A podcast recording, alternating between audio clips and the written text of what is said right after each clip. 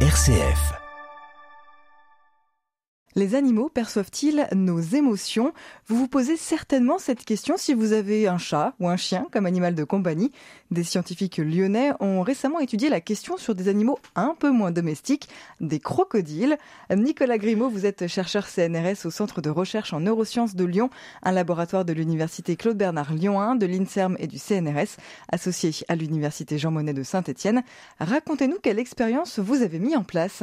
Ce que nous avons fait, c'est que nous souhaitions savoir si les, crocodiles étaient capables de percevoir la détresse qui était contenue euh, dans un cri de primate. Et donc, nous avons commencé par euh, utiliser des bandes sonores qui étaient à notre disposition euh, dans notre laboratoire à l'ENS qui consistait en des cris humains, de bébés humains, soit enregistrés lors de séances de vaccination chez le pédiatre, soit enregistrés au domicile des parents pendant le bain. Et donc ces cris contenaient plus ou moins de détresse. Nous avons également euh, utilisé des enregistrements que nous avions faits soit en parc zoologique, soit sur le terrain, de singes, donc de grands singes, des bonobos et des chimpanzés, dans des situations comme chez l'humain où ces cris contenaient plus ou moins de détresse. Ce que nous avons fait ensuite, c'est que nous sommes allés euh, dans un, parc zoologique, Crocopark à Agadir au Maroc, avec lequel nous, nous collaborons beaucoup, et nous avons diffusé ces différents extraits sonores euh, dans les bassins des crocodiles. Et ce dont nous avons pu nous apercevoir, c'est que les crocodiles, bon, ils étaient intéressés par tous les sons, hein, je, ne vous le cache pas, mais ils étaient d'autant plus attirés par les cris des, animaux que ces cris contenaient de la détresse. Euh, c'était effectivement ce qu'on voulait savoir. Ça permet de, comprendre qu'ils savent interpréter les cris avec beaucoup de finesse?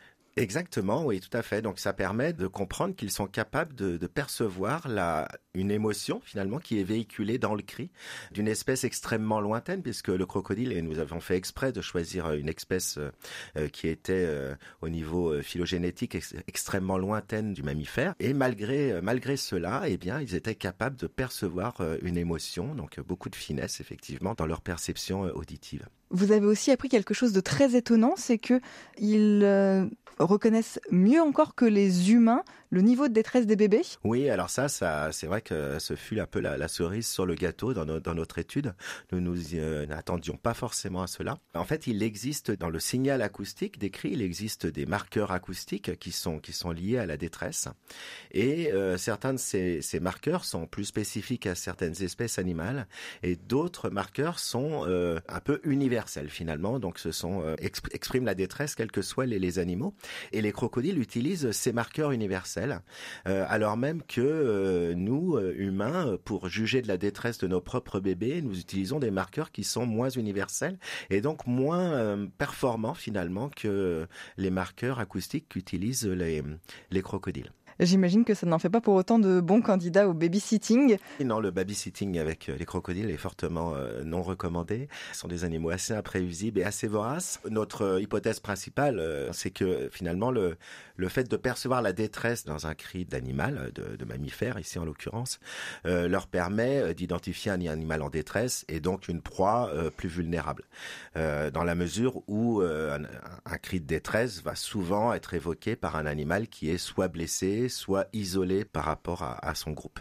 Et donc une proie plus, vulnérable pour le crocodile. Et les crocodiles sont, des animaux à sang froid, très économes de, leur énergie. Chaque mouvement leur coûte, leur coûte beaucoup. Ils vont toujours, ce sont des animaux opportunistes qui vont euh, aller toujours au plus facile. Ils vont pas poursuivre une proie pendant des kilomètres. Ils vont plutôt être à l'affût et s'il y a s'il y a une proie qui est facile à attraper, qui passe à proximité, ils vont, vont sauter dessus, quoi. Ça peut aussi être un moyen de repérer un bébé à protéger, par exemple? Les, bébés crocodiles font des cris de détresse à destination de leur mère, de la femelle, euh, pour euh, appeler la femelle pour que la femelle les protège. C'est des choses qui ont été, qui sont connues et qui ont été montrées.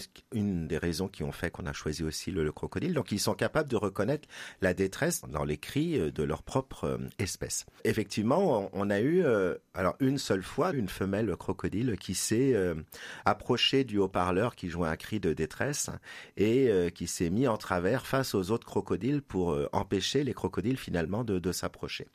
Sachant qu'il y a du cannibalisme chez les crocodiles et que les mâles euh, mangent les bébés crocodiles et donc les femelles crocodiles protègent leur progéniture des mâles. Et donc on, s'est dit peut-être que la femelle avait pris ce cri qui évoquait de la détresse pour un cri de, de bébé crocodile. Mais voilà, c'est arrivé, c'est arrivé une fois. Donc l'hypothèse la plus probable est quand même que les crocodiles venaient vers les haut-parleurs pour attaquer une proie plus vulnérable. Avec cet exemple, on voit donc que des animaux peuvent percevoir les émotions véhiculées par la voix d'une autre espèce.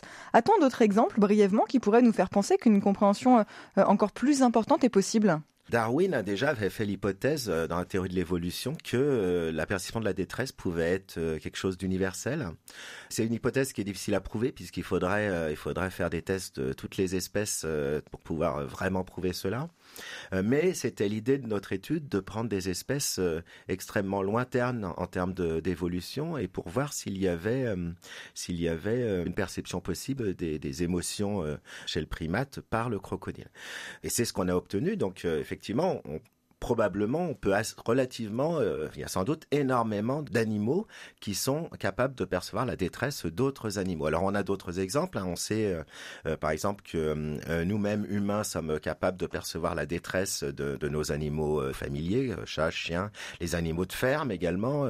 chez les oiseaux, on a les espèces, certains oiseaux qui sont capables de percevoir les cris de détresse d'autres oiseaux. Mais bon, on n'avait pas encore d'exemples d'animaux aussi lointains que peuvent l'être le, le et le crocodile, et dans le sens où c'est pas nous humains qui jugions de la détresse des cris de crocodile, mais les crocodiles qui jugeaient euh, de la détresse euh, des cris, euh, des cris humains. Il y a probablement beaucoup plus de communication interspécifique entre les espèces que, que nous pouvons le, le penser intuitivement. Merci beaucoup, Nicolas Grimaud. On rappelle que vous êtes chercheur CNRS au Centre de recherche en neurosciences de Lyon, un laboratoire de l'Université Claude Bernard Lyon de l'INSERM et du CNRS associé à l'Université Jean Monnet de Saint-Étienne. Merci.